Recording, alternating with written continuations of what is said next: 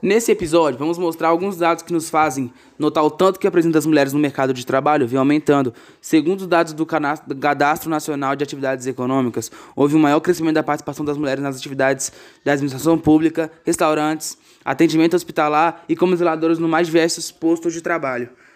Dentro da política, a luta pelo direito das mulheres vem progredindo, não só no Brasil, mas em todo o mundo. Alguns já fãs já foram conquistados nas últimas décadas, como o direito, a, o direito ao voto e o direito de serem eleitas. Porém, no que tange a representatividade das mulheres na política, esse, de, esse debate ainda se encontra muito distante do desejado. Muitas mulheres ainda têm dificuldade de ocupar cargos no poder, ser eleita ou ter voz ativas nas tomadas de decisões políticas. Isso acontece devido à exclusão histórica das mulheres na política, o que reverba até hoje no nosso cenário de baixa representatividade feminina no governo.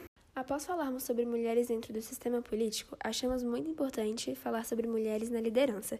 Pesquisas mostram que o número de mulheres ocupando cargos de liderança tem crescido bastante nas últimas décadas. Elas têm demonstrado com muita competência que são tão eficazes quanto seus colegas do sexo masculino para assumir posições importantes e estratégicas dentro das empresas. De acordo com uma empresa de consultoria empresarial, o Brasil está à frente da média global de mulheres em cargos de liderança.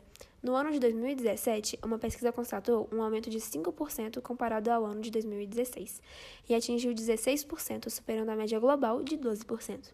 Com isso, conseguimos entender que muitas pessoas, principalmente homens, duvidam da capacidade e da inteligência de uma mulher chegar a cargos de liderança, o que é uma ideia totalmente incorreta, pois mulheres podem ser mais inteligentes que homens e mais competentes também.